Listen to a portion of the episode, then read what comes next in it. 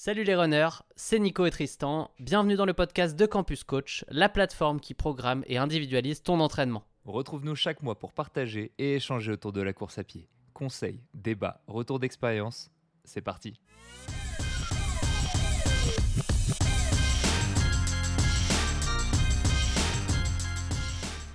Eh bah salut tout le monde, on va commencer tout de suite du coup. Voilà, je, voulais mettre le petit écran d'introduction. Eh bien, eh bien non, c'est un, c'est un départ de live euh, immédiat. Bon, eh bien écoutez, bienvenue sur le Campus Talk numéro 31. Bien parti. Alors, le sujet du jour, est-ce que stagner est une fatalité? Est-ce que nous sommes tous amenés un jour eh bien, à arrêter de pouvoir progresser, voilà, à stagner. Puis comme on dit parfois, stagner, c'est régresser. Donc on va voir tout ça, on va essayer d'établir des stratégies et voir ce qu'on peut mettre en place pour euh, faire perdurer notre progression le plus longtemps possible. Euh, avant ça, comme d'habitude, on va prendre un petit, peu, euh, un petit peu des nouvelles. Alors pour les gens qui nous écoutent sur euh, les plateformes de podcast, Spotify, Deezer ou, qu'importe, euh, sachez que comme l'émission est en live, eh bien, on laisse toujours un petit peu le temps aux gens d'arriver au tout début. Et c'est pour ça bah, qu'on discute un tout petit peu. Ça laisse le temps aux gens de venir. Et comme ça, on peut avoir des interactions avec les gens du chat. Voilà, est-ce que Nicolas, Sylvain, Marc, Gérald, Fabien, Ilan Pierrick Robin, on vous voit et euh, on vous salue.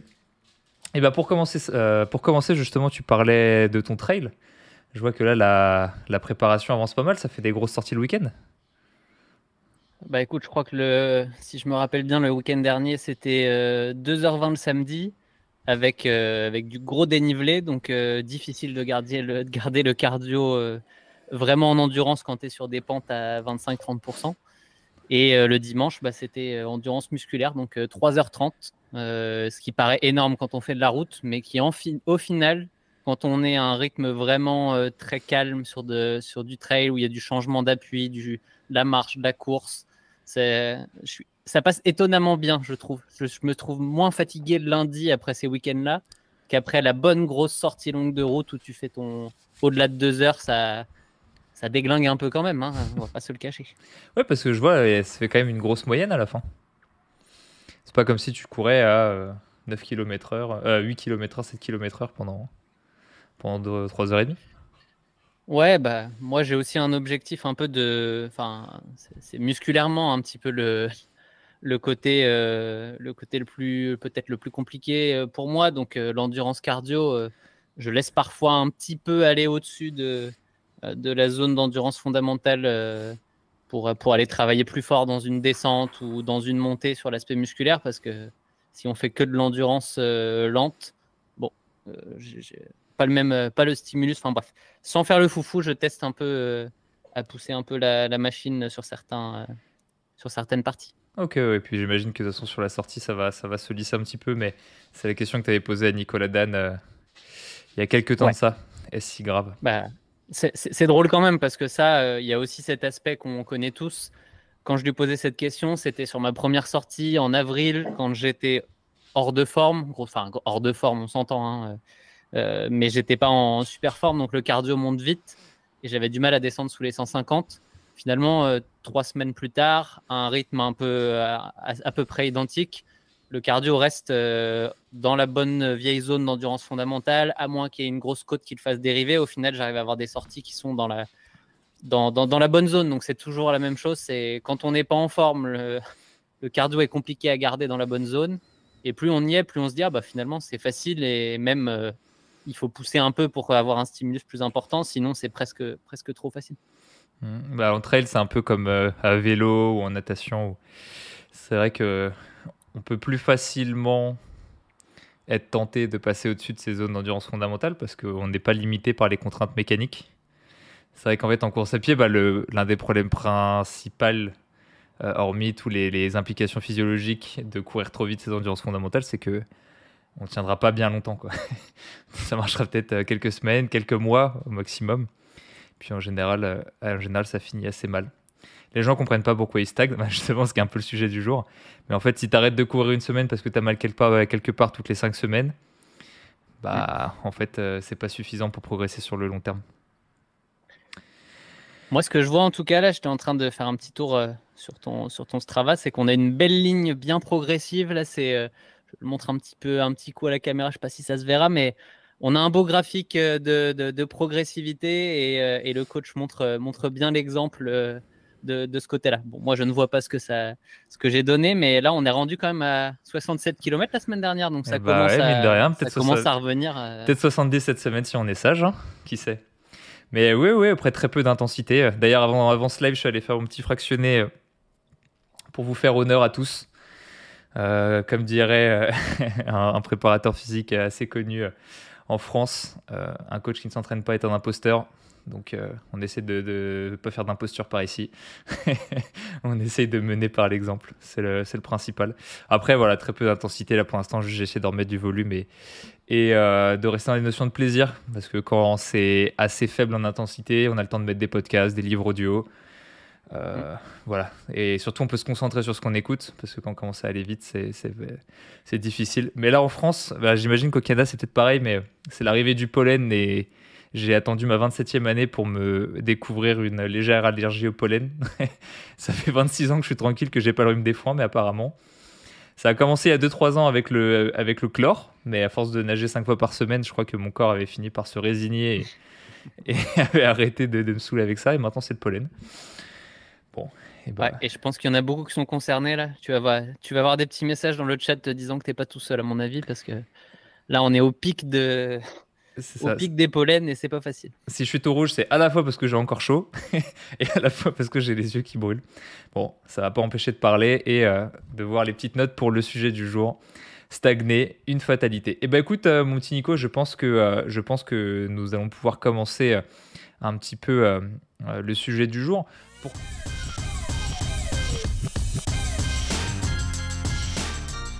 Pour commencer, j'aimerais bien juste que tu me parles un petit peu, toi, euh, de ta progression. Ça fait euh, un peu plus de 18 ans que tu cours maintenant. Comment, comment est-ce que ça s'est passé euh, ces 18 années?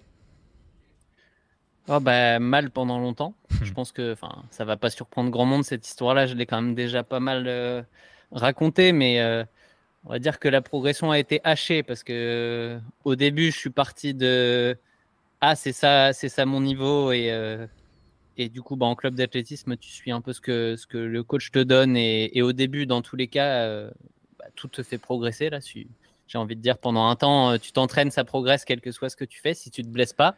Sachant que je me suis aussi euh, pas mal blessé pendant une période, ça a quand même ralenti pas mal les choses. Mais, mais ouais, après, il y a une longue, ce que j'appelle traversée du désert pendant, allez, on va dire 5 ans, mais sûrement un peu plus. Ah ouais, quand même. Bah, ça correspond aussi avec fin d'études, entrer sur le marché du travail. Hmm. Euh, j'ai pas envie de dire euh, exploitation des jeunes euh, cadres dynamiques, mais on pourrait rentrer sur ce genre de sujet. Et du coup, moins de temps et d'énergie pour s'entraîner. Et, comme en plus, je n'avais pas forcément la méthode, bon, bah, ça fait quand même un cumul d'éléments qui font que bah, ça stagnait pendant ouais, un bon 5 ans, je dirais. Jusqu'à ce que je commence à m'intéresser un peu tout ça avec Running Addict et à commencer à, à construire, construire une base au fur et à mesure des années. Euh, et, après, bah, j'ai envie de dire, les dernières années, la progression, elle est un peu plus euh, linéaire au final. Euh, évidemment, il n'y a pas des énormes gains à chaque, année d'entraînement. évidemment, si on regardait les chronos sur marathon, on pourrait dire que oui, mais c'est juste. Il y a des gains sur l'endurance qui sont sur les bases de vitesse que j'ai pu développer dans le passé. Donc là, aujourd'hui, on a été chercher le gros de ce que je pouvais aller chercher facilement, on pourrait presque dire. Maintenant, si, euh, si je veux aller chercher plus et ne pas stagner, euh, bah, c'est là où on, va pouvoir se poser la question est-ce que c'est à partir de là, c'est une fatalité ou on peut toujours aller pousser, euh, pousser un peu plus loin Et on va pendant voir. Pendant toutes ces années, tu as essayé de combler un peu ce qu'on appelle la durabilité en ce moment, mais justement ce, déficit entre tes, tes, hautes vitesses et tes vitesses un peu plus lentes après, après plusieurs heures. Euh, pendant ces 5 ans, tu avais pour volonté de progresser. Est-ce que c'est le plaisir qui t'a fait tenir en course à pied? Ou pendant 5 ans, tu étais en mode je comprends pas Ou alors tu étais en mode non, bah, c'est normal, euh, c'est bon, c'est terminé pour moi. C'est mon niveau, maintenant je vais juste continuer comme ça pour le plaisir. Alors il y a peut-être une courte phase euh, un peu comme ça. quand on se pose pas trop la question, mais on va dire que mon, mon profil et en plus, euh, ma formation d'ingénieur qui te fait un peu aller euh, analyser les détails et à comprendre les choses et à vouloir expliquer tout a fait que ça m'a pas suffi. Au bout d'un moment, c'est là où je me suis dit, ok, même si ça ne marche pas, j'ai envie d'aller d'aller creuser tout ça et voir un peu où sont les limites et aller et aller comprendre. Parce que juste arrêter sur te dire, bon bah, c'est fini, c'est comme ça. Bof. Je, mais je te dis qu'à une époque, j'étais 30 je sais plus, je sais plus combien j'étais au 10 km, mais je me disais, bon, bah là, si j'arrive à gagner deux minutes, c'est bien au final et, euh, et, ça sera très bien. Et si je passe sous les trois heures au marathon, je serai content.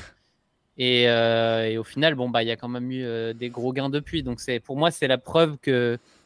Et, à ce moment-là, j'y croyais à ces limites-là. Donc à mon avis, c'était aussi dans la tête de se dire, bah si tu crois à quelque chose, bah c'est la prophétie autoréalisatrice aussi. Hmm. C'est il faut te dire que tes limites, tu ne sais pas où elles sont, que tu as envie de les repousser et qu'à chaque étape, ton but, c'est juste de les repousser. Et c'est même pas une question de chrono pour moi, c'est une question de. Tant que tu vois qu'il y a de la marge, bon, bah, c'est. Euh, c'est qu'il y a des, enfin, tant qu'il y a des détails à améliorer, des choses à changer, bon, bah, tu peux le faire en fait. Euh. Et c'est pas une obligation, mais moi, c'est là-dedans que je trouve mon plaisir aussi. Hmm. C'est parce qu'ils ne savaient pas que c'était impossible qu'ils l'ont fait.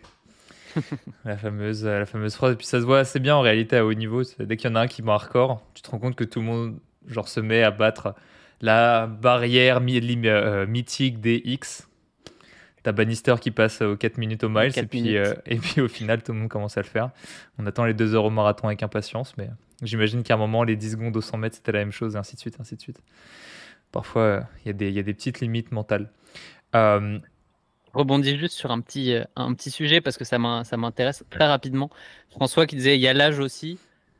moi, une de mes grandes quêtes euh, à partir, enfin dans les prochaines années lointaines, c'est justement de montrer que il y a l'âge aussi, oui, mais pas autant qu'on ne le pense et que en faisant les bonnes choses, on peut limiter très fortement euh, l'impact de l'âge. Évidemment, si François, tu as 75 ans aujourd'hui, euh, cette phrase s'applique un petit peu moins quand même, mais, l'âge est souvent utilisé à partir de, euh, la quarantaine comme, un, comme une excuse. Et il n'y a rien de méchant dans ce que je veux dire, mais nous, ce qu'on veut, c'est aussi prouver que euh, ça n'est pas une fatalité. Justement, c'est le, titre de ce live, donc c'est bien, ça, remet le titre en avant.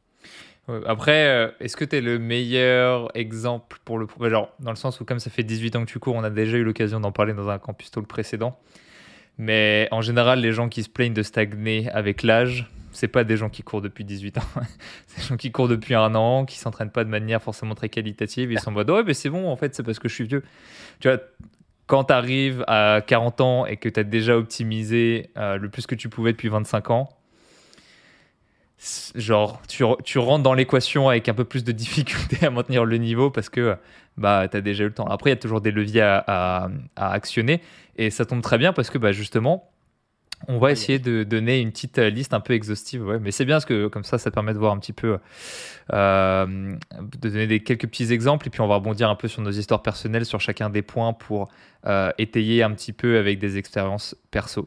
Je te, bah, je t'invite à, à commencer avec l'astuce numéro 1.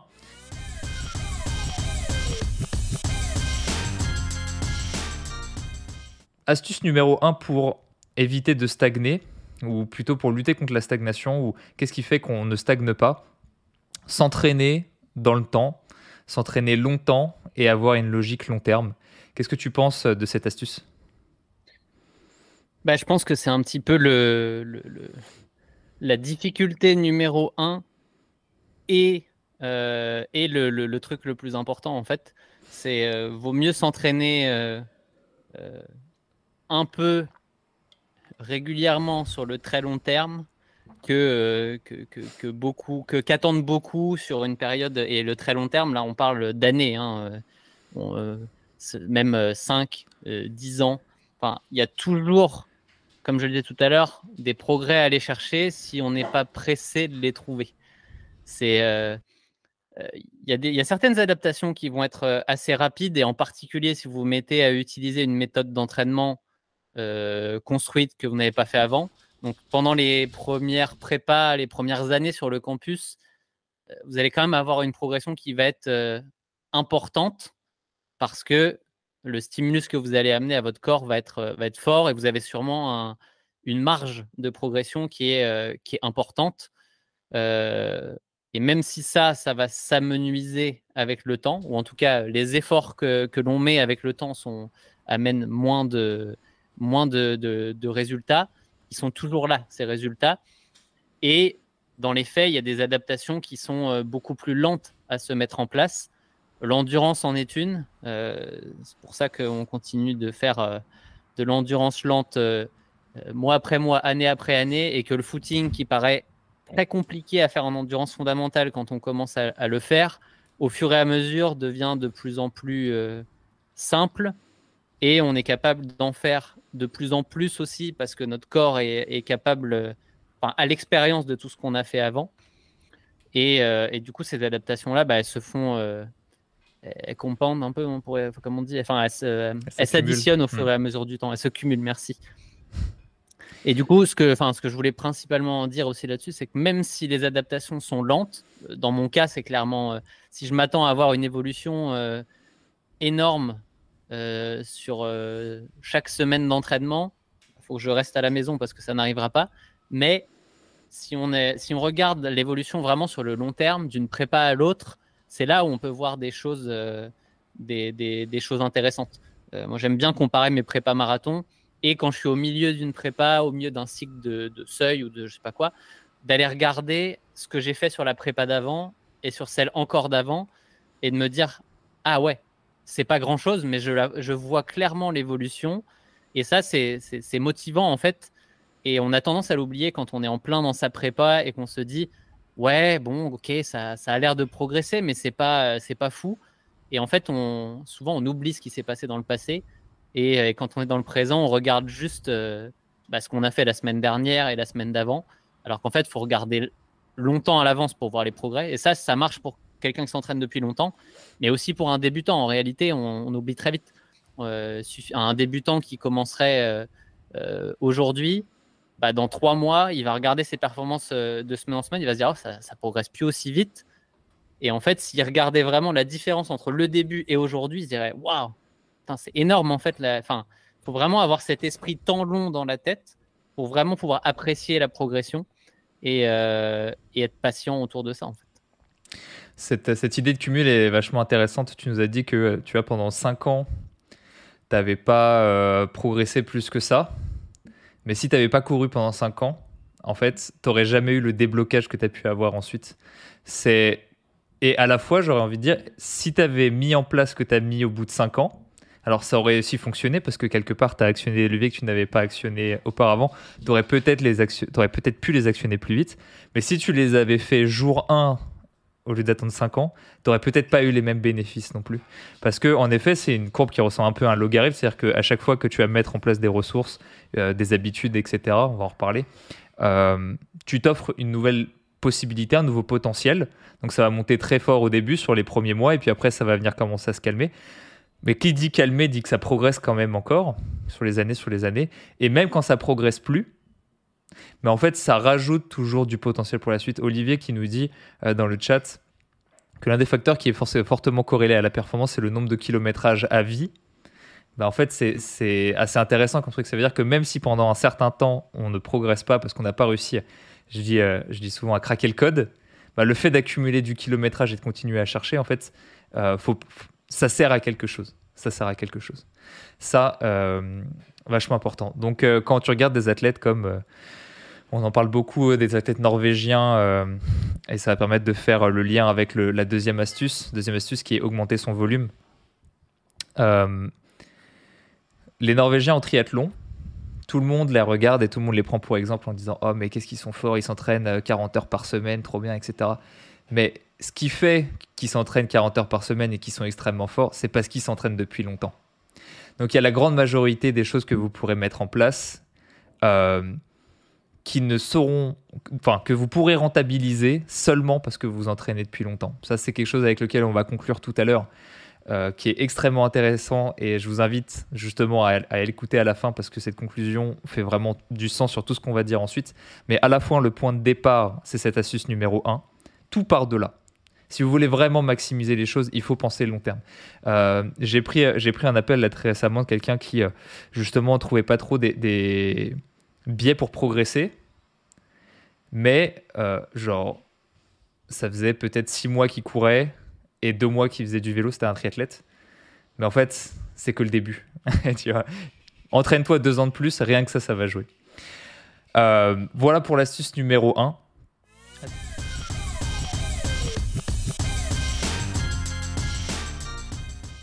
Astuce numéro 2, on l'a dit, augmenter son volume. Euh, encore une fois, Olivier l'a dit, kilométrage à vie. Euh, je suis tombé sur une étude pas plus tard qu'hier pour une petite, un petit projet personnel et qui, essayait de trouver des corrélations justement entre différents temps et différentes performances sur, sur marathon. Et de tête, 59% de la performance pourrait s'expliquer euh, avec le volume.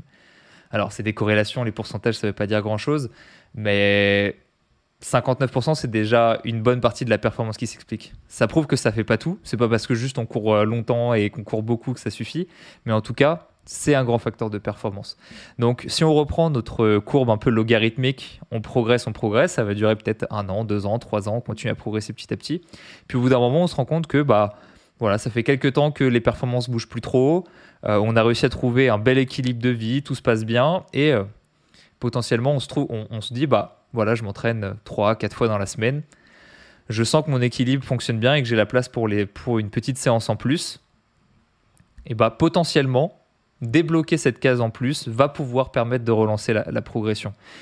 Sur campus, on pousse pas au volume simplement parce qu'on a tous euh, des ressources limitées et qu'on se bah et qu'on est tous restreints à notre vie personnelle, à notre vie euh, professionnelle. On est justement courir n'est pas notre métier, donc on, est tous euh, limités par nos ressources. Non c'est bon. on a perdu ta caméra pendant un moment, mais euh, ça va être juste le câble qui s'est un peu, un peu débranché. Bref, on est tous limités par nos ressources temporelles, énergétiques, etc. mais donc, par campus, on va essayer de maximiser, d'optimiser le temps que vous avez à disposition pour atteindre vos objectifs et vous faire progresser le plus longtemps possible. Mais il faut pas nier non plus que, le cas échéant, rajouter un peu de volume, ça peut être très bien rajouter 5-10 minutes sur ses endurances fondamentales, ça peut être très bien rajouter 10 minutes sur sa sortie longue, et le cas échéant, rajouter une petite séance, et bah, ça peut vous offrir un petit potentiel euh, en plus. Qu'est-ce que tu penses, toi, de, cette astuce-là? Bah, Clairement, j'en pense du bien parce que je l'ai beaucoup, euh, ça a été un de mes gros facteurs euh, de progression utilisé, ou en tout cas, c'est difficile de l'isoler parce que on change. Idéalement, on voudrait changer une seule chose par prépa, comme ça, on pourrait être sûr hmm. que, c'est-à-dire, c'est ça qui a l'impact. on n'a pas 50 ans devant nous, donc, euh, donc on essaye quand même d'optimiser plusieurs choses à la fois. Mais c'est des questions qui revenaient beaucoup. C'est comment on fait? Euh, Est-ce qu'il faut passer de 4 à 5 Est-ce qu'on ajoute une séance? C'est ce que demande Cyril. Pour augmenter le volume, faut-il augmenter le nombre de séances nécessairement? Moi, c'est ce que j'ai fait sur les dernières prépas et je l'ai ajouté euh, en douceur en fait. Sur les trois dernières prépas marathon, j'ai ajouté un petit peu de volume, donc soit euh, avec une petite sortie de 30 minutes en plus. Donc euh, un, jour, un jour j'ai doublé, souvent je faisais un 30 minutes le soir après ma séance du matin. 30 minutes max pour pas aller chercher des blessures non plus, parce que le but c'était vraiment d'aller faire un petit peu plus de volume, mais sans aller chercher la blessure. Donc, faut, faut, faut pas jouer avec ça. Faut y aller quand même par petites touches si on veut que ça se passe bien. Et ça peut aussi se faire. Bah, je sais que sur Berlin versus Boston, bah, j'ai rallongé quelques un ou deux footings dans la semaine qui, au lieu d'être à, une heure, sont passés à 1h10, peut-être un à une heure et quart, mais pas dans toute la prépa. Et au fur et à mesure, vraiment, c'est toujours la même chose. C'est euh, vaut mieux y aller trop lentement dans la progressivité que d'y aller trop vite parce que trop lentement, au pire, on perd un tout petit peu de progression, mais euh, on se blesse pas. Et trop vite, bah, vous l'aurez compris, si on se blesse, après, euh, c'est perdu et la perte est, largement plus importante euh, que ce qu'on peut aller chercher en, allant plus vite. Je l'ai beaucoup appris dans le passé, hein, c'est l'expérience qui fait dire, mais les petites touches et puis s'écouter parce que quand on rajoute du volume, euh, les petites douleurs peuvent arriver un peu plus vite et il faut, faire attention à ça et il ne faut pas hésiter à, à, ne pas y aller sur une sortie euh, où on ne le sent pas. Là. Si c'est pour faire un, le 30 minutes de trop, bah, il sert à rien. Celui-là, vaut mieux l'éviter. Hum, ah, justement, euh, tiens, petite, petite question personnelle. Ce moi aussi, depuis, depuis quoi La semaine dernière, deux semaines, je rajoute un, jeu double sur un jour. Je cours 30, 40 minutes très tôt le matin avant de commencer le travail. enfin, très tôt le matin. voilà. mais mais je rajoute un 30 minutes en fin de journée. Comment est-ce que mécaniquement, toi, tu l'as, vécu? Parce que justement, comme je fais 90 kg, moi, l'une de mes limites principales, elle est mécanique. Et en fait, euh, je trouve que ça fait même limite plus de bien que, de mal. Toi, tu l'as vécu comment ça? Bah, Mine de rien, euh, même si je, je suis, euh, je suis un poids léger, ma limite, elle est mécanique aussi. Donc en fait, on peut s'y retrouver là-dessus. Moi, dans une prépa marathon, quand je commence à augmenter le volume, c'est mes tendons, c'est il y a toujours un petit, une petite limite qui va arriver en mode attention, là, es, tu joues avec, avec ta limite max. C'est la deuxième sortie. Moi, j'ai testé plusieurs choses. Et euh, bah, dans tous les cas, j'essaye de la faire sur un terrain souple euh, au maximum. Parfois, je commence même par marcher pour aller jusqu'à mon terrain souple qui est à, qui 1 km, hein, il n'est pas très loin. Et je la fais avec des chaussures euh, molles, mmh. enfin en Invincible, là, pour pas, pas les citer, mais les mousses qu'on a dans les chaussures aujourd'hui, qu'on peut avoir dans certaines chaussures aujourd'hui, sont quand même plus tolérantes que ce qu'on pouvait avoir dans le passé et ça aide aussi à faire plus de volume. Ok, ok, intéressant. Intéressant. Euh, moi, juste pour parler un petit peu du volume, tu as parlé de faire un petit peu trop. Moi, je pense que j'ai eu beaucoup cette démarche-là. Euh, alors, ça m'a pas trop desservi, mais parce que je pense avoir coupé au, bon moment aussi. Euh, je suis rentré dans une quête, alors dans le triathlon qui est un sport très chronophage et qui récompense énormément le volume. Mais tu vois, moi j'ai expérimenté le fait de peut-être trop m'entraîner et en fait, juste arrive. Tu vois, on disait, bah, je parlais tout à l'heure des Norvégiens, ils s'entraînent 40 heures. Bah, typiquement, je me suis entraîné 25 heures. Est-ce que j'ai tiré profit des 25 heures que j'avais? Hmm. Clairement pas. Tu vois, parce que, alors, ça m'a fait plaisir de le faire et de vivre euh, l'aventure à fond. Souvent, ce que je dis, c'est euh, j'ai mis tout ce que j'avais sur la table. Mais en fait, euh, c'est pas pour autant que c'est pas pour autant que mon niveau a, augmenté proportionnellement à mon volume. Simplement, en fait, si j'avais fait 5 heures de moins, bah, peut-être que j'aurais été plus frais, mon cœur aurait mieux assimilé. Et en fait, c'est une courbe euh, en cloche, c'est-à-dire qu'au bout d'un moment, la fatigue en plus, bah, ça va demander au corps de récupérer, mais du coup, c'est euh, un effort qu'il fait pour récupérer d'un truc en plus, et c'est pas un effort qu'il fait pour assimiler un volume et pour progresser. Donc, euh, tout ça pour dire que j'ai expérimenté de tester, de courir euh, énormément et de m'entraîner beaucoup, m'entraîner trois fois dans la journée, etc. Euh, alors, peut-être que tu as. Bah, ça revient sur l'astuce numéro 1, c'est vachement bien foutu. Peut-être que si j'avais fait du triathlon pendant 10 ans, alors que j'avais commencé 10 ans plus tôt, mais en fait, toute cette base et le fait de m'être entraîné depuis longtemps aurait pu me permettre d'assimiler tout ça parce que ça aurait été une quête progressive. Le fait de l'avoir fait extrêmement vite, parce que je l'ai fait au final en 6 ans, 6 ans qui est une quête qui pour beaucoup est déjà extrêmement long, mais qui, euh, à l'échelle d'une vie, mais à l'échelle d'une carrière sportive, est extrêmement court en, réalité. Euh, tu vois, là, depuis, mes depuis ma dernière course, ça fait 6 mois, j'ai l'impression que c'était hier. j'ai repris la course depuis 4, depuis 4, 4 euh, mois, j'ai l'impression que ça fait 2 semaines. Donc euh, les, échelles, les, échelles, de temps sont, sont, tout de suite un peu différentes de ce que la majorité des gens s'imposent, on va dire. Mmh, clairement. Mais tu, vois, ce qui est intéressant, c'est que bah, cette limite de, du non efficace, bah, elle va être différente d'une personne à l'autre parce qu'on ne va pas aller dans le détail, mais ça, ça implique tout ce que vous faites dans la journée. Euh, pour plus d'infos, CF, un des derniers codes rouges, si je me rappelle bien le stress, c'est du stress. Mais là où je voulais en venir, c'est que quand on parle de plus de volume, souvent la réponse qu'on a, enfin la, crainte qu'on a, c'est plus de blessures. Et euh, là, je vais encore revenir dans le passé parce que c'est clairement quelque chose que j'ai dit, bah, peut-être pas euh, euh, sur Internet, mais c'est quelque chose que j'ai pensé plutôt. Mais à mon premier marathon, dans cette période-là, moi, j'étais, dès que je dépassais, j'avais une limite en tête où je me disais 70 km par semaine. Au-delà, pour moi, c'est la blessure. Hmm. Mon corps est fait comme ça, c'est une fatalité et il faut faire avec. Bon, bah, le fait est que je faisais pas vraiment de renforcement à l'époque. Euh, et peut-être qu'il y a plein d'autres choses que je faisais mal euh, aussi, niveau récup. et du coup, bah, aujourd'hui, je suis capable, sur ma dernière prépa marathon, d'avoir fait en moyenne 100 km semaine avec un pic à 130.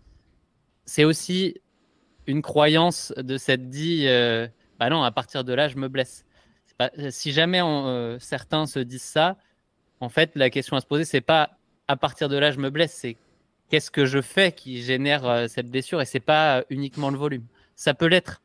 C'est un tout, hein, évidemment. Si vous êtes euh, dans une, si vous avez une vie hyper chargée, que vous êtes stressé au quotidien, que vous voulez caser votre séance d'entraînement tous les jours, que vous vous levez à 4 heures pour aller la faire et que vous dormez 3 heures par nuit, bon, il y a des chances que là, peut-être que ça soit pas le bon objectif. C'est pas le sujet aujourd'hui. Il faut aussi, comme toujours, bien choisir ses objectifs et qu'ils soient cohérents avec le reste. Mais, le volume euh, et le volume en endurance fondamentale, au final, s'inclut quand même relativement bien dans une, dans une prépa. Le corps est assez tolérant si on le, si on le, si on, si on l'inclut progressivement.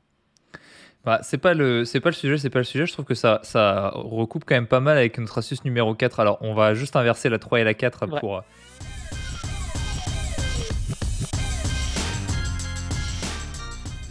Notre astuce numéro 4, c'était diminuer son stress hors entraînement. Euh, tu as parlé du dernier code rouge. On se fait notre petite euh, auto-promo, justement, on disait que le stress était du stress. Ce qu'il faut bien imaginer, c'est qu'un même athlète, un même entraînement, euh, mais avec un stress différent en dehors de l'entraînement, ça peut être un stress personnel, ça peut être un stress professionnel. Donc même athlète, même entraînement, pas même, pas même stress, ça ne fait pas du tout le même résultat. Justement, parce qu'on est tous capables d'assimiler une quantité limitée de stress, tout confondu.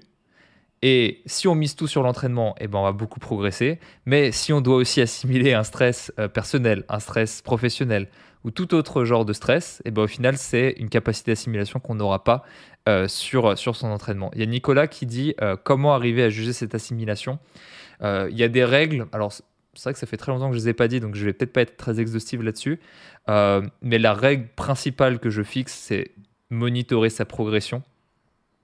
Euh, c'est-à-dire que si tu vois que sur tes séances intenses, tu n'arrives plus soit à tenir tes intensités, donc c'est dans ce cas-là régresser, euh, soit justement que tu n'arrives pas à rajouter, à augmenter. Bah, si tu utilises Campus par exemple, tu vois que les séances sont progressivement de plus en plus difficiles. Donc sans forcément bouger l'intensité de manière absolue, la vitesse reste la même, mais la difficulté de la séance augmente petit à petit tu vas essayer soit d'ajouter des minutes, soit la durée de l'intervalle en soi va être différente parce que un 5 x 6 minutes est beaucoup plus simple qu'un 2 x 15 minutes à une, vitesse donnée. Donc euh, le fait de pouvoir justement monitorer son entraînement, comprendre qu'on le complexifie petit à petit, et ben, à partir du moment où on n'est plus capable de le complexifier, c'est peut-être que euh, quelque part euh, on l'assimile pas. Même chose, Nico t'a parlé de douleur très bon, euh, très bon euh, signal que le corps nous envoie pour voir que peut-être que mécaniquement on n'arrive pas à assimiler euh, ce qu'on s'impose. Voilà, c'est des petites règles comme ça. il me semble qu'il y en a d'autres, mais je les aurais pas en tête. Il faudrait que j'y réfléchisse un tout petit peu. Je sais pas si toi t'en as. J'allais juste prendre le message de, de, Nicolas en fait, qui est, qui, ça répond pas à ce que tu es en train de me demander, mais mais qui disait ça dépend des périodes, faut s'écouter. Perso en ce moment 60-70 km par semaine, je suis plus fatigué quand je faisais 120 euh, par semaine euh, pendant les confinements. Alors ça, c'est pareil, c'est très très vrai.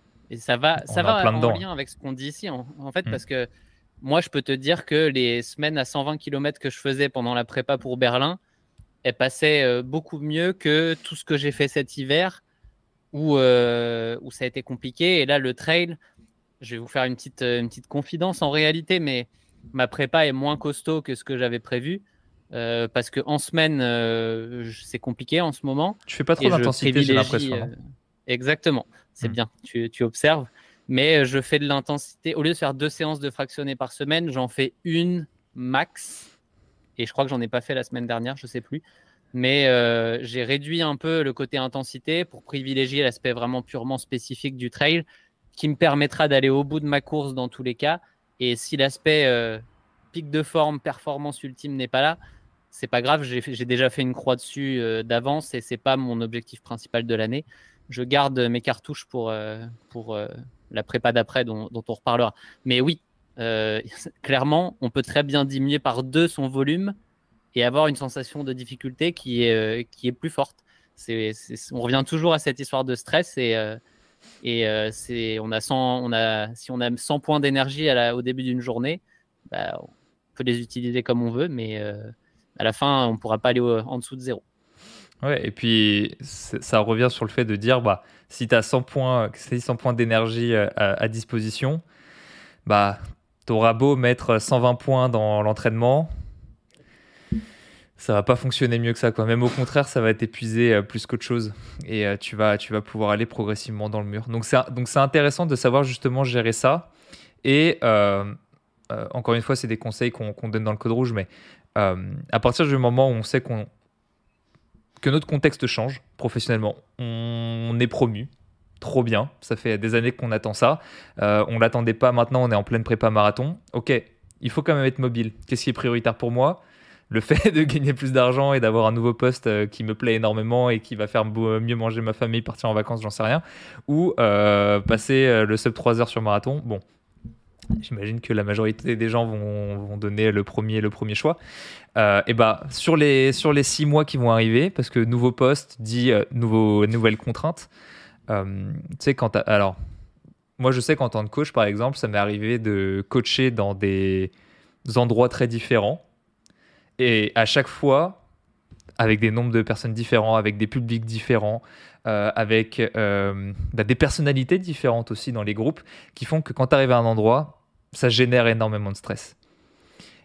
Tu essaies de faire les choses bien parce que tu es toujours habité par cette envie de bien faire, et au bout de 3-4 mois, à la fois, tu commences à comprendre les gens, tu sais répondre à, leur, euh, à leurs envies aussi. Tu arrives à les captiver par le sport. Et en fait, ça devient beaucoup plus simple. Et quelque chose qui était extrêmement stressant, trois mois plus tard, le même contexte, la même activité, juste parce que tu as pris tes marques, tu sais comment ça fonctionne, tu sais euh, ce que tu dois faire, tu es beaucoup plus à l'aise dans ton rôle, et bah ça te demande une énergie dix fois inférieure. Donc typiquement, en fait, ça peut être des choses très euh, passagères. Et sur campus, vous avez la possibilité, bah, en fonction de choisir un plan mix, choisir un plan performance, un plan plaisir. Et ça, ça va directement impacter la charge euh, de votre entraînement. Ça va le simplifier ou le complexifier. Ça va rajouter un peu de... Quand on dit charge, c'est un mélange entre le volume d'intensité et le volume tout court. Augmenter la charge, ça veut dire soit augmenter le volume, soit des séances euh, intenses plus difficiles, plus complexes. Donc euh, jouer sur cette, euh, sur ce, sur ce, cette petite individualisation-là peut vous aider dans certains cas particuliers de votre vie. Est-ce que tu vois euh, d'autres conseils à donner sur la gestion du stress de manière générale? Moi, je pense que comme tu as eu une petite période, une petite période un peu haute en stress où tu as essayé de trop en faire, est-ce que tu as quelque chose à partager là-dessus aux gens qui nous écoutent? Le petit conseil, le petit, le petit euh, comment on dit, euh, euh, conseil qu'il faut ramener à la maison J'en donnerai deux. Le, premier qui est sur ce que tu, tu évoques. Pour moi, encore une fois, c'est difficile à dire a posteriori parce que je suis de plus en plus convaincu que on peut donner les conseils qu'on veut. Il y a qu'en se prenant un mur ou en faisant une erreur qu'on apprend vraiment et que et qu'on est capable de d'évoluer en fait. Mais euh, c'est de, s'écouter en fait. Euh, si on sent que ça va pas passer, ça sert à rien de, s'énerver, de vouloir le faire quand même, euh, d'être en mode no pain no gain, enfin comme on peut nous dire. Parfois ça passe, hein, mais mais par, vaut, vaut, mieux si on veut si on veut revenir au conseil numéro un et rester sur le long terme. Parfois vaut mieux faire des petits ajustements, accepter de faire un petit setback et, et pas perdre six mois, un an dans l'histoire que ça soit pour une, blessure, un surentraînement, un burn-out ou quoi que ce soit, en fait, euh, dans tous les cas, vaut mieux viser le long terme, c'est plus, euh, c'est plus efficace. Et s'il y a une chose que je devais dire sur l'aspect euh, stress hors, hors, entraînement, c'est aussi la phase d'affûtage.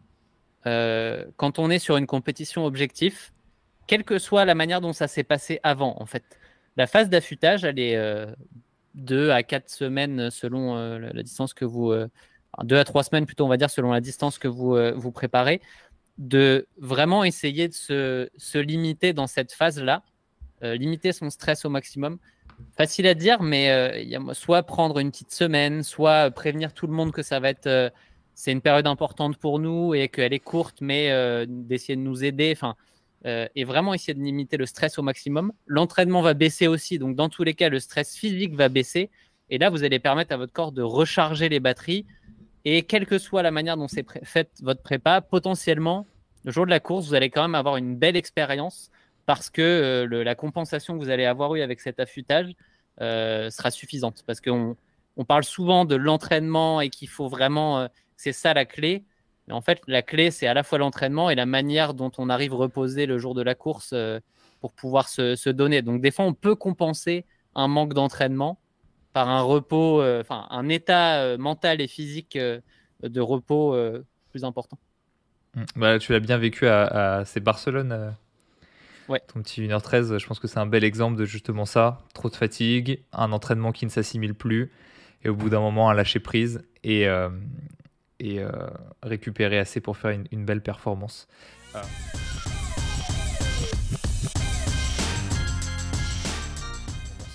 Euh, sur la notion de setback, j'en profite pour faire le lien avec notre astuce numéro 3 qui peut paraître qui peut paraître simple, mais au final, qui n'est pas, pas, pas forcément, qui est améliorer sa méthode d'entraînement. Et pourquoi est-ce que je fais le lien avec le setback? Euh, Justement parce que bah, dans les plans campus, les gens ne comprennent pas ou ont du mal à comprendre que, par exemple, quand ils arrivent euh, à la fin de leur prépa marathon, les mecs, ils sont affûtés comme des couteaux, ils ont un gros volume par rapport à ce à quoi ils ont l'habitude, ils se sentent forts, ils envoient des grosses séances, tout va bien, ils font leur affûtage, grosse course, ok ils reprennent après leur objectif. Et là, le volume est beaucoup moins élevé. Euh, les séances sont beaucoup plus faciles. Et on retourne à l'entraînement avec cette petite progressivité petit à petit. Et, on se et en fait, on reprend pas la progression de là où elle était la dernière fois. Et souvent, ça frustre les gens parce qu'ils se sentaient tellement forts, ils sont en mode j'ai pas envie de m'arrêter là. J'ai envie de reprendre là où j'en étais et j'ai envie de continuer à envoyer parce que parce que c'est bon là, j'avais lancé la machine, euh, la catapulte était en place et j'ai pas envie de m'arrêter au milieu. Euh, la dernière fois, j'avais fait une métaphore que, alors c'est pas pour me lancer des fleurs, mais que j'avais beaucoup aimé.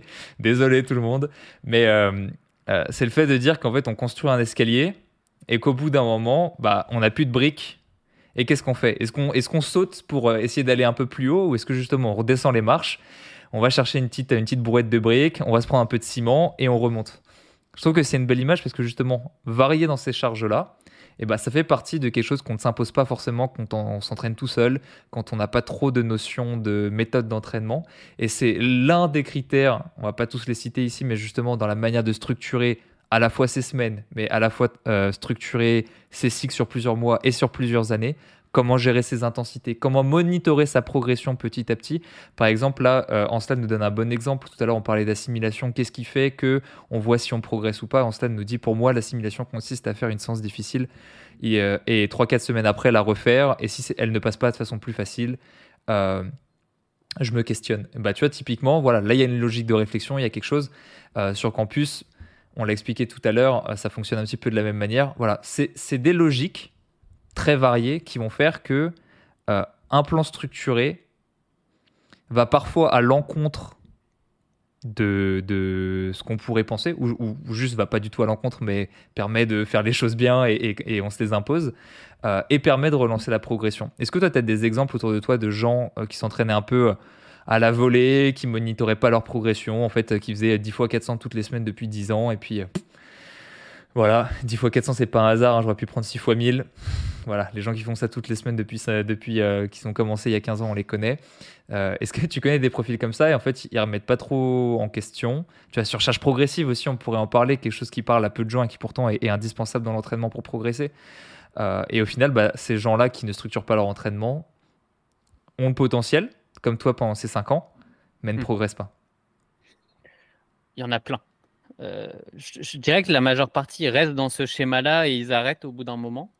Euh, nous, notre combat, c'est un peu de les aider à, prendre conscience que non, il y a des moyens euh, d'y arriver. Et que... Mais ouais, j'en connais plein des exemples et j'ai presque envie de prendre l'inverse parce que moi, j'ai pu être dans cette démarche-là au début, en fait, quand je parlais de stagnation, que je venais de l'athlé. Je dis pas qu'on faisait les mêmes séances chaque semaine, mais bon, un petit peu quand même.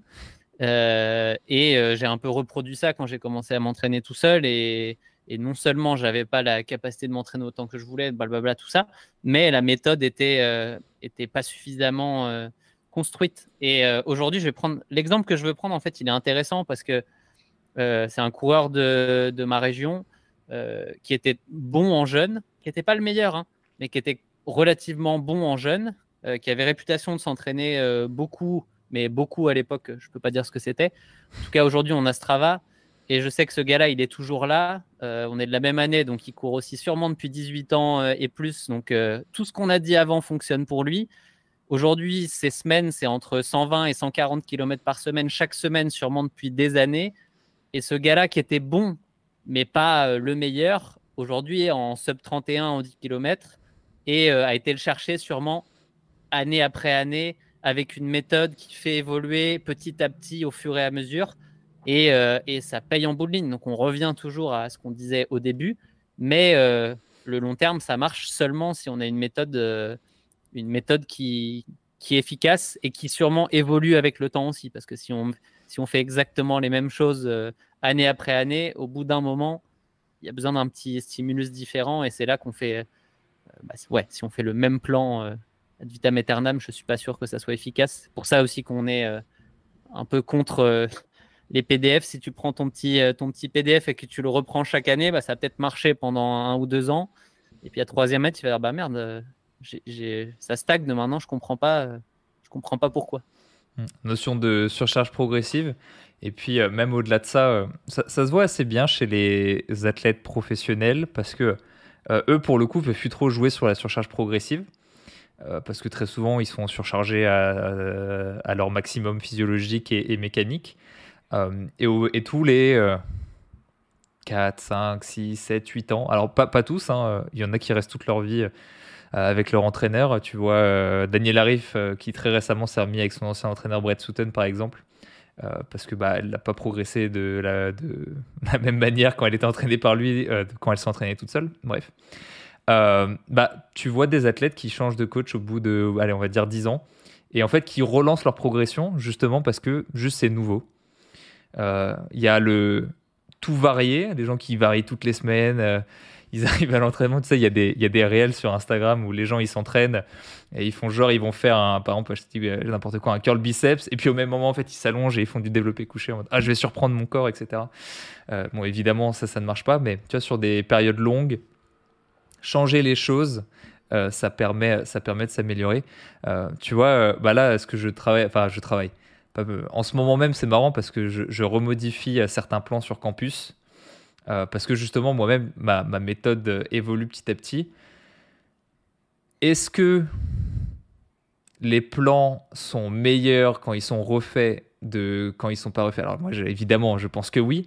Mais ce qui est marrant de dire, c'est que l'une des améliorations que les gens vont ressentir quand ils vont pouvoir en bénéficier, au-delà de l'amélioration euh, technique que j'y apporte, alors évidemment, c'est des détails. Hein. Ça va pas passer du simple au double, le mec il appuie sur le bouton et il va prendre feu. Non, c'est pas ça. Mais, mais, mais l'une des choses que ça va changer, c'est juste que ça va ajouter un petit nouveau stress à une petite nouveauté un petit truc qui va faire que les gens vont peut-être, euh, tu sais, ça peut même ne pas être physiologique, c'est juste ils vont être plus stimulés cognitivement, ils vont plus adhérer au plan, ils vont y aller avec plus d'envie. Ah ça je l'ai pas vu, c'est la première fois que je le fais, machin. Et euh, du coup ça, ça, va, ça va relancer certains trucs. Donc euh, ouais, c'est pas impossible que bah, l'année prochaine, quand vous allez faire votre troisième plan marathon sur campus, et bah oh, il y a un petit truc qui a changé. Et, et ça, ça, ça, peut faire, ça peut faire la différence. Donc tu fais bien de le mentionner. Mais tu, vois, moi, ça me fait penser à, euh, au-delà du fait que je suis convaincu euh, euh, de, cette méthode-là, le fait d'avoir des séances de force, d'endurance de force dans les plans d'entraînement, je suis convaincu que ça fait beaucoup progresser les gens justement pour cette raison-là, parce que ça a amené un stimulus totalement différent de ce qu'ils ont pu faire dans le passé, et le corps a comme surréagi à ça parce que justement c'était nouveau, et c'était pertinent, évidemment. Euh, et, donc, quand tu rajoutes des choses comme ça dans l'entraînement de quelqu'un qui fait déjà de l'endurance depuis longtemps, bah, ça a un effet bénéfique euh, sur la vitesse, sur l'endurance, enfin sur tous les aspects.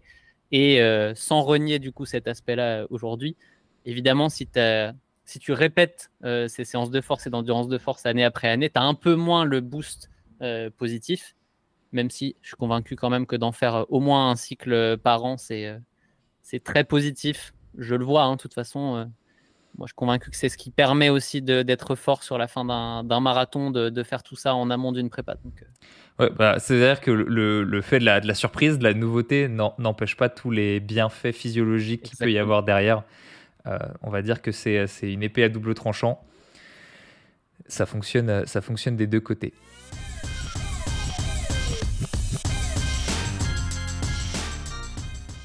on avance sur l'astuce numéro 5 parce qu'il nous en reste encore quelques-unes. On s'est pas mis la pression de devoir faire les, les 606, même 7 en une heure. Donc là, ça y est, on est parti en. Non, non, non, oui, oui. Mais, mais on, on, va finir dans les temps. Mais euh, comme ça, je pense qu'on a assez, euh, on a assez parlé euh, de l'astuce numéro 3. Les gens après, enfin après on est chez nous, donc on fait notre pub autant qu'on veut, tu me diras. Mais les gens savent de toute façon que les meilleurs plans d'entraînement sont sur campus. Pas besoin de, pas besoin de leur vendre plus que ça. Astuce numéro 5 pour, pour justement essayer de lutter contre cette stagnation ou régression sur le long terme. Ça, c'est un peu plus, on va dire, réservé aux gens qui s'entraînent déjà depuis longtemps, qui ont une petite expérience ça va être déceler ses points faibles pour les travailler spécifiquement. Tu vois, toi, euh, tu es le bon exemple de la personne qui, justement, a maximisé pendant plusieurs années. Euh, T'en parles très souvent là, dans tes derniers débriefs, tu es toujours limité par la même chose sur tes marathons. Là, ça va être intéressant de dire, OK, quel est ce facteur limitant? Comment est-ce que je vais pouvoir le travailler Et comment est-ce que je vais pouvoir est-ce que, alors après, là, il y a deux écoles. Il y a le spécifique, on dit, bah, c'est très simple. Tu t'exposes de manière spécifique à ce qui te limite et petit à petit, ton corps va s'y adapter. Ce qui est une réalité, il faut pousser ça. Euh, par exemple, bah, si vous avez du mal à courir plus d'une heure, bah, le meilleur moyen de réussir, c'est de courir euh, de plus en plus longtemps jusqu'à ce que ça devienne facile. Euh, avant de commencer mes prépas Ironman, et bah euh, courir plus d'une heure et demie, je trouvais ça extrêmement difficile. Et après, tu t'envoies des euh, deux heures et plus toutes les semaines et ça paraît facile. Euh, à l'inverse, tu vois, par exemple, moi, rouler longtemps a toujours été une difficulté. Bah, j'ai dû m'exposer plus régulièrement à des sorties longues, ce qui me poussait à faire deux sorties longues par vélo par semaine. J'en avais aussi les, ressources, mais justement parce que bah, j'avais ce problème spécifique euh, qui, me, qui, me, qui me limitait. Donc il y a l'exposition spécifique qui fonctionne très bien, mais tu peux aussi trouver des stratégies pour développer ces points faibles de manière plus rapide. Je te prends un exemple. Euh, allez, je prends un exemple qui va parler à beaucoup de gens. Euh, on sort un petit peu du cadre de ce que je vais dire, mais tu es limité par tes blessures. Qu'est-ce que tu fais? Est-ce que tu continues à courir, tu augmentes ta fréquence, tu reprends plus progressivement, etc. Mais tu cours, tu cours, tu cours, tu t'exposes, tu t'exposes spécifiquement alors oui, ça, ça participe. Euh, tout à l'heure, on, demandait, euh, il y a quelqu'un de chat qui demandait Ah, est-ce que si je m'expose à la course à pied euh, trois ou quatre fois avec le même volume, il y a des différences? Oui, il y a des différences, et celle-là, par exemple, en est une. Augmenter la fréquence d'exposition à quelque chose va vous permettre bah, de relancer certains processus qui vont justement limiter vos blessures. tout à l'heure, on parlait du, double run dans la journée. Bah, ça, c'est quelque chose qui mécaniquement fait beaucoup de sens parce que tu as des adaptations qui se relancent euh, tu as des, on va dire, des voies de signalisation qui se relancent toutes les 4 à 6 heures. Donc le fait de courir deux fois avec des petits volumes, mécaniquement, ça fait beaucoup de sens. Il y a toutes ces petites choses. Bref, qu'est-ce que tu fais? Tu t'exposes spécifiquement ou juste tu vas dans une salle de sport faire du renforcement et euh, tu en as fini avec ta périostite au bout de deux semaines? Parce que moi, j'en ai vu des gens comme ça. Ça fait 6 ans qu'ils ont une périostite, ça fait 6 ans qu'ils se plaignent. Deux semaines de renforcement avec les bons exercices, ils n'ont plus rien. Le spécifique, ça fonctionne. Mais ça a quand même ses limites. Et euh, parfois, tu peux gagner beaucoup de temps avec des approches euh, en dehors du spécifique. Et c'est là où, en fait, on, parle de, stagnation parce que le spécifique, c'est ce que tout le monde fait depuis toujours. Euh, J'en parlais la dernière fois avec, Guillaume de la tête d'un coureur. Comment les gens s'entraînaient en 1900 bah, pour un marathon, ils courent un marathon plusieurs fois par semaine, pace marathon, et puis en fait, ils se blessaient un mois sur deux. Et puis en fait, le record du monde à l'époque, c'était 3h20, tu vois. Bon, bah, ça a un peu augmenté depuis et on, a compris qu'en fait, faire que du spécifique, ça fonctionne pas. Ça fonctionne moins que beaucoup de choses non spécifiques qui accélèrent les processus. Donc, l'astuce numéro 5, c'est parfois justement déceler ses points faibles et travailler spécifiquement dessus avec une approche spécifique et une approche non spécifique. Euh, toi qui as eu le temps de lire les notes qu'on a notées sous, cette astuce-là, est-ce que euh, euh, qu'est-ce que tu as à rajouter sur ça? Bah, moi, ce que je, retiens de, ce que j'ai pu faire, justement, c'est euh, parfois on a tendance à se dire Ah, euh, mon point faible, euh, faut, que je le, faut que je le transforme en point fort. Ou à l'inverse, je vais mettre le focus sur mes points forts et tant pis pour les, points faibles. Je pense que dans les deux cas, ça ne marche pas. Le but, c'est pas. On transformera jamais un point faible en point fort moi, j'ai bien compris que mon endurance musculaire sur marathon, ça sera jamais le, truc où je vais me dire, c'est grâce à ça que je vais aller chercher les trucs et je vais galérer sur autre chose. Non, moi, ma, ma force sur marathon, c'est que l'endurance cardio-respiratoire, elle est, euh, elle est relativement facile. J'ai pas de dérive cardiaque. De ce côté-là, tout roule. Bon, bah ça, c'est une force. Maintenant, la faiblesse que j'essaye de faire, c'est de repousser cette faiblesse toujours un peu plus pour euh, continuer de faire progresser les chronos. Et peut-être qu'à un, moment, je vais avoir tellement travaillé cette faiblesse-là qu'il y en aura une autre qui va pointer le bout de son nez et qui va dire Eh, maintenant, c'est moi le facteur limitant. Et ça, en fait, c'est le, on le découvre au fur et à mesure. Et c'est en analysant ses prépas, en essayant de se poser, de se dire alors, qu'est-ce qui m'a limité? Que ce soit sur la prépa, sur la course. Euh, est-ce que ça peut être des, facteurs comme la nutrition hein? Si vous êtes capable d'ingérer 30 euh, grammes par heure seulement euh, sur votre marathon, bah, c'est pas assez. Donc, il va falloir essayer de travailler ça pour comprendre comment vous pouvez être capable d'ingérer plus de, de, glucides pour pouvoir euh, durer plus longtemps à votre euh, intensité marathon. Donc euh, ça peut être plein d'autres choses. la biomécanique de course, peut-être que vous avez une cadence à 150 qui est, je prends évidemment un extrême volontairement, mais si vous avez une cadence à 150, il faut se poser la question d'essayer de, de, travailler pour l'améliorer. Ça peut être, ça peut être un truc qui me parle aussi, c'est la gestion de la température, et je suis en plein dedans je vais au marathon du Mont Blanc. En général, les deux, trois dernières années, il a fait plus de 30 degrés. Bon, bah, je sais que ça va être compliqué à gérer. Et là, je suis dans une période où il fait chaud à Montréal. Bah, là, je vais courir après ce, après ce, live. Il va être 16 heures. Je vais être en plein soleil. Je vais même peut-être me mettre un petit, bah, peut-être pas un petit manche long aujourd'hui, ce qui fait 30 degrés, ça, suffit. Mais euh, je vais essayer de travailler ça pour m'y exposer et arriver sur le jour de la course un peu mieux. Je dis pas que ça va devenir agréable, mais, euh, mais ouais, c'est essayer de prendre ces facteurs-là et les améliorer, euh, ou en tout cas les, ouais, les améliorer suffisamment pour que ça vous limite pas trop le jour de la course.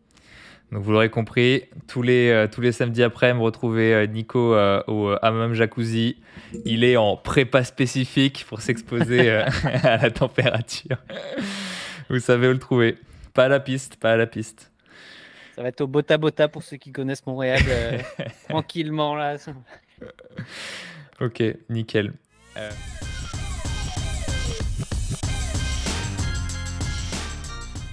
Tu voulais rajouter une sixième astuce pour, euh, pour euh, éviter la, stagnation. Est-ce que tu peux nous en parler un petit peu?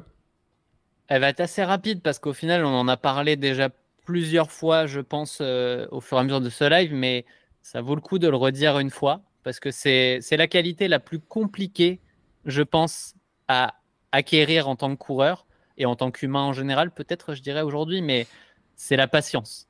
Voilà, ça fait pas rêver. Vous pouvez partez pas du live parce que franchement, c'est vraiment quelque chose qui se qui s'acquiert au fur et à mesure du temps, au fur et à mesure des erreurs qu'on fait, où on se rend compte que bah si on avait été plus patient, ça, ça serait mieux passé.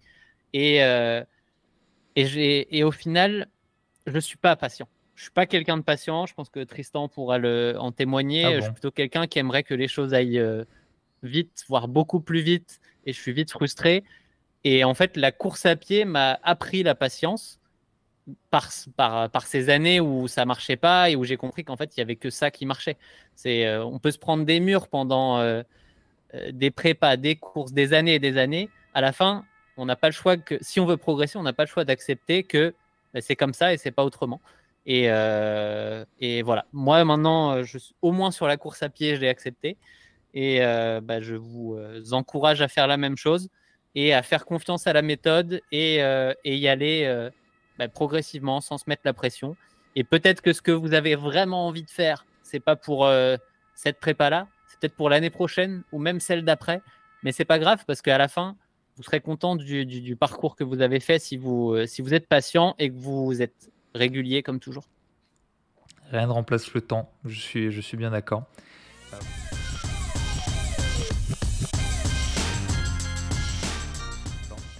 Moi aussi, j'ai rajouté une petite astuce euh, qui n'était pas prévue à la base. Euh, on va dire astuce numéro 7, astuce bonus. Parce que, alors il faut pas nier que peut-être tu y seras exposé, tu vois, on va dire dans une dizaine d'années. tu, tu vas optimiser, optimiser, tu vas prouver aux gens qu'on peut continuer à progresser, ok, mais ce qui est sûr et certain, c'est qu'au bout d'un moment, bah, soit c'est par rapport à l'âge, on peut pas progresser plus, ou alors quelqu'un qui a une vie très stressante, Quelqu'un qui n'a pas beaucoup de, ressources à allouer à la course à pied, il s'entraîne euh, trois fois dans la semaine, il peut pas faire plus et il s'en satisfait énormément. parce qu'évidemment, on a donné des pistes d'amélioration, mais c'est pas sûr que les gens puissent les améliorer. Bon, bah, cette personne-là, au bout de quelques années, à défaut de pouvoir faire plus ou à défaut de pouvoir euh, diminuer son stress hors entraînement, à défaut de pouvoir améliorer sa méthode parce qu'en fait depuis le début il est sur campus, euh, à défaut de, tu vois, il a tout rempli, mais euh, comme il peut pas actionner ses leviers, il va, il va stagner. Une astuce que, que moi je peux donner, c'est d'essayer de trouver des variations parce que, alors, si t'aimes pas la course à pied, enfin, ça serait bizarre de pas aimer la course à pied, mais profondément, mais euh, si tu n'as pas d'attache particulière à la course à pied, en réalité, tu pourrais essayer d'autres sports. Mais si tu aimes beaucoup la course à pied, tu peux aussi varier les plaisirs. C'est-à-dire, euh, ah, je vais essayer de faire du trail si tu cours sur route. Ah, euh, j'ai fait, ma... fait tout sur, sur piste. Peut-être que je vais m'essayer sur d'autres formats de course. Peut-être sur du trail en ville, peut-être sur des kilomètres d'ascension. Il y a plein de choses en course à pied qui peuvent être faites et qui justement permettent de relancer la progression parce que c'est quelque chose auquel on n'a pas été exposé. Donc sans bouger toutes les ressources qu'on a données, juste le fait de s'exposer à une nouvelle activité, ça va relancer justement cette progression parce que c'est pas une question d'âge, c'est pas une question de ressources, c'est une question de quel est euh, notre potentiel dans les différentes activités qu'on fait.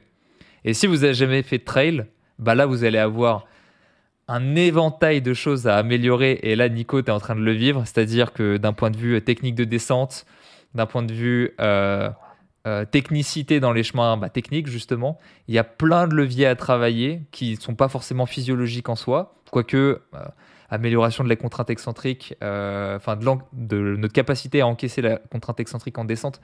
Plein de choses qui, sur route, sont anecdotiques et qui vont devenir intéressants à développer. Et donc là, notre potentiel, il demande qu'à être comblé. Et donc, on retrouve cette logique de progression. Parce que quelque chose euh, dont je discutais avec Eric Flag euh, il, y a, quelques semaines, euh, c'est de dire le sport, c'est aussi un moyen que l'on a de prouver que nos actions ont un résultat dans la vraie vie. Et à partir du moment où on ne peut pas faire plus et qu'on stagne, etc., ce qu'on a dit, nos actions donnent toujours le même résultat. Et donc, quelque part, on pourrait dire que nos actions ne donnent plus de résultats. Tu vois ce que je veux dire? À ne pas pouvoir faire plus, on ne se prouve plus que nos actions ont un effet. Et donc, le fait de changer, le fait de se renouveler, le fait de faire de nouvelles choses, ça va justement nous donner du sens dans notre pratique et ça va nous donner de oui, l'entraînement, ça fonctionne. Quand je fais quelque chose, je progresse. Et donc, quelque part, ça a quelque chose d'extrêmement euh, intéressant. Ça ne veut pas dire qu'on arrête la course à pied, ça veut dire que, justement, on, varie d'une certaine manière. Est-ce que euh, tu trouves ça intéressant d'un point de vue astuce? Alors, totalement, mais totalement fois 1000. Euh, parce que j'ai plein d'exemples, en fait, où avec cette, cette excursion sur le trail, je vois une ce que je disais tout à l'heure, là, je suis revenu à des moments où je vois la progression de semaine en semaine euh, sur l'aspect technique, sur l'aspect musculaire, sur l'aspect euh, euh, capacité à endurer des sorties de plus en plus longues sans que ça soit difficile. C'est aussi psychologiquement rafraîchissant de faire ça en fait parce que ça ça sort de cette justement cette dynamique où, moi j'en étais rendu à chaque prépa marathon. Bon bah oui à la fin il y a trois minutes de gagner par course mais pendant c'est il faut aller les chercher et ça se voit pas forcément et c'est euh, et, c'est assez difficile. Donc euh, l'aspect psychologique pour moi est important aussi d'aller euh, d'aller faire autre chose. Et bah, ça, on le vérifiera un peu plus tard, mais je suis assez convaincu que quelles que soient les, les adaptations que ça va générer, ça sera bénéfique à, à, ce que je pourrais faire sur, sur marathon après. Ah, c'est intéressant, ça veut dire que en fait, tu fais un détour, mais le fait de revenir sur ton sport principal ensuite va, va t'apporter des choses, des enseignements, des acquis physiques ou mentaux qui vont te permettre de reprogresser C'est vachement intéressant. C'est que là, aujourd'hui, je suis au stade où, vu que vraiment c'est devenu un, plaisir de faire ça, je, me dis euh, que j'aimerais bien garder euh, une petite sortie par semaine sans qu'elle soit euh, au même niveau de ce que je fais le week-end, mais d'aller garder une, un contact avec, avec les qualités développées en fait sur le trail parce que je pense qu'elles ont un, ont un effet positif quel qu'il soit et quand tu développes une qualité, bah, sans aller euh, vouloir la, continuer de la développer, mais tu peux au moins la maintenir en, mettant, euh, en, gardant quelque chose. Et, euh, et ouais, je pense qu'à l'été, c'est quelque chose qui me qui m'intéressera de, de, faire. Oui, garde un petit week-end choc de 6 heures tranquille. Ah. Prends pas trop de place dans l'agenda.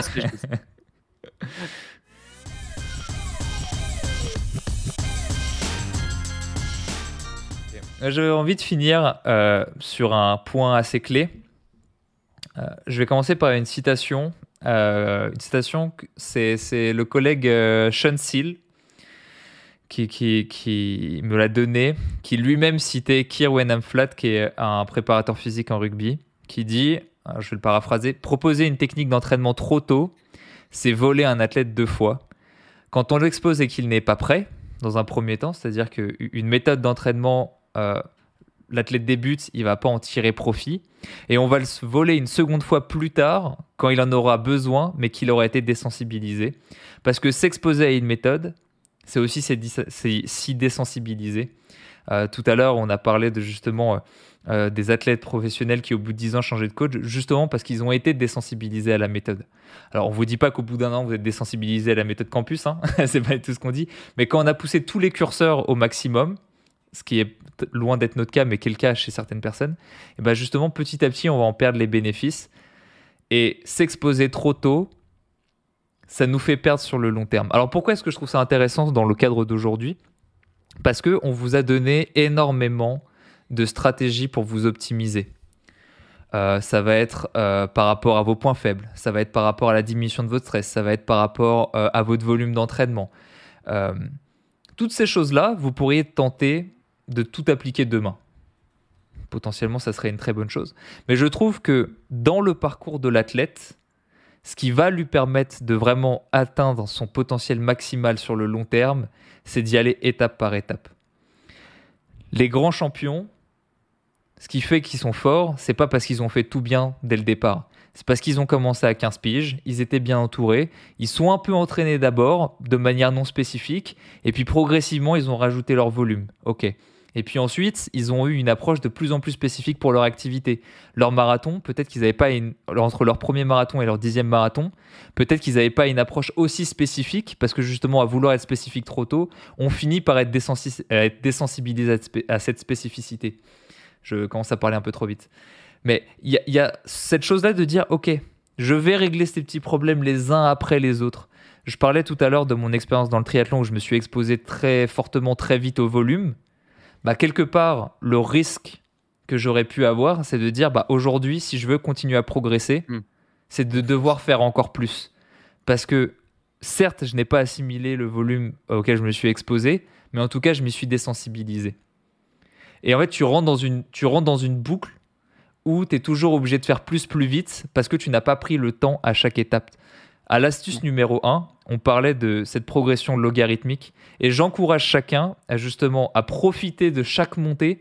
On rajoute une petite séance, ok, pendant très longtemps on va en profiter, ça monte, ça monte, ça monte, et puis seulement à partir du moment où ça stagne pendant très longtemps, on va rajouter quelque chose pour justement tirer un maximum de bénéfices et pour pouvoir progresser le plus longtemps possible sur le long terme.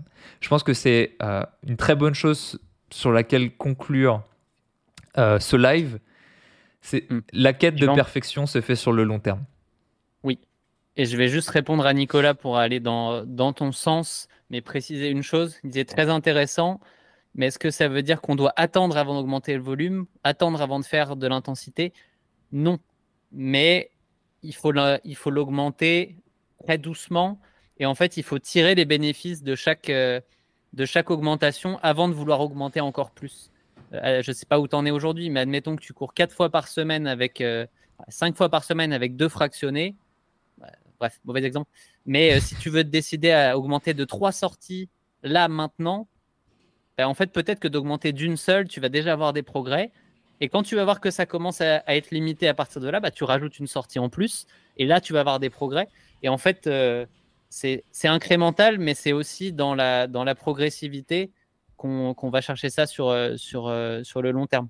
Si tu ajoutes tout tout de suite, comme le disait Tristan juste avant, bah, tu vas potentiellement te retrouver avec euh, bon, bah, maintenant c'est devenu ma base. Et si je veux progresser, j'ai pas le choix que d'en remettre plus. Et plus, il y a toujours une limite. Hein, dans tous les cas, on est des athlètes amateurs, donc on ne peut pas se permettre d'en ajouter des, des palanqués comme, comme les Norvégiens. Exactement. Exactement. Puis ça peut être aussi dans l'approche spécifique, c'est-à-dire que si tu prends un athlète élite, que tu prends son entraînement, le copier ne va pas te faire les mêmes résultats parce que justement, il a eu cette progressivité. Imaginons que euh, dans son plan, il a 20% d'allure marathon est-ce que tu observeras les mêmes bénéfices chez toi si tu fais 20% d'allure marathon? Peut-être pas, justement parce qu'il avait une approche non spécifique ces premières années, dont lequel, desquelles il a bénéficié.